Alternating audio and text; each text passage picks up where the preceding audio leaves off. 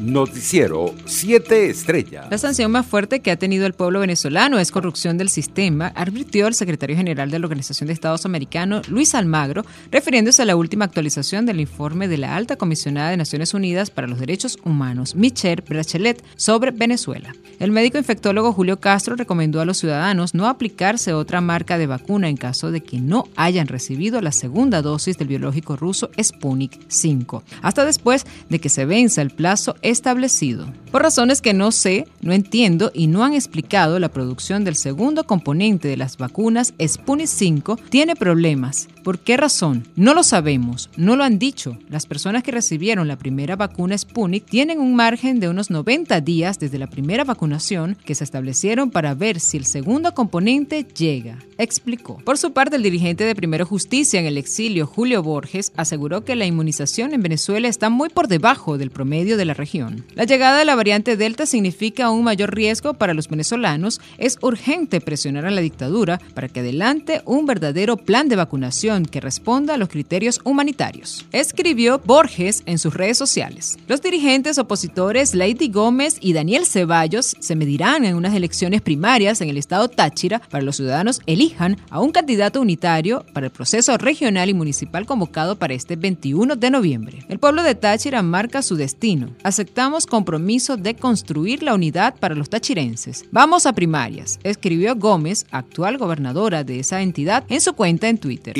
internacionales. El presidente colombiano Iván Duque pidió este lunes a Estados Unidos que declare a Venezuela país promotor del terrorismo porque según dijo allí se protege a la guerrilla del ELN y disidencias de la FARC que perpetraron atentado contra la brigada militar y contra su helicóptero. Claramente esa anuencia de Venezuela merita una declaratoria por parte de Estados Unidos también como un país promotor del terrorismo, dijo Duque en el tercer seminario internacional de análisis y Protección del Terrorismo Urbano, que se desarrolla en Bogotá, en el cual participa el embajador de Estados Unidos en Colombia, Philip Goldberg. La vacuna rusa Gamelaya Sputnik 5 contra el COVID-19 es eficaz para neutralizar la variante alfa del Reino Unido del SARS-CoV-2, pero no lo es tanto frente a la beta de Sudáfrica, según un estudio de la Escuela de Medicina del Hospital Monte de Sinaí en Estados Unidos, que no analiza la delta. La investigación que publicó la revista Nature se realizó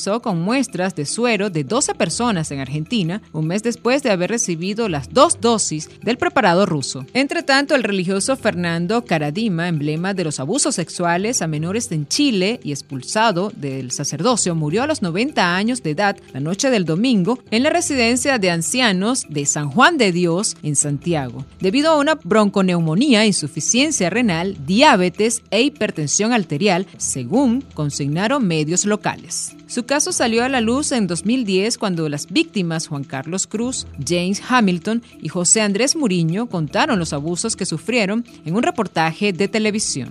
Todo lo que teníamos que decir de Caradina está dicho. Él era un eslabón más en esta cultura de perversión y encubrimiento de la iglesia, señalaron en un comunicado las tres víctimas. En otras noticias, la Oficina de Alto Comisionado de Naciones Unidas para los Refugiados, ACNUR, estaría buscando un tercer país para el boxeador venezolano Eldrick Sella Rodríguez, quien participó en los Juegos Olímpicos de Tokio en el equipo de los refugiados. Nuestros pasaportes se vencieron y han sido complicada la renovación y el gobierno de Trinidad, donde reside el boxeador, dice que no tiene un documento válido para otorgarle la visa, explicó su padre Edward Sella a un medio digital. Economía. La secretaria ejecutiva de la Comisión Económica para América Latina y el Caribe, CEPAL, Alicia Barcena, pidió a la región unirse por el acceso a las vacunas de COVID-19 con una postura común frente a los países ricos. Vivimos en un mundo muy divertido respecto a los países desarrollados y los en vía de desarrollo. Tenemos entonces que unificarnos para buscar posiciones conjuntas en vacunas, medicamentos, sin lugar a dudas en la fabricación y producción de estos productos en la región, expresó. Deportes. El Fútbol Club Barcelona informó este lunes que ha cerrado extrajudicialmente y de manera amistosa los diferentes litigios laborales y civiles que tenía abiertos con el internacional brasileño Neymar da Silva. El club y el jugador han firmado un acuerdo transaccional para poner fin a los procedimientos judiciales que estaban pendientes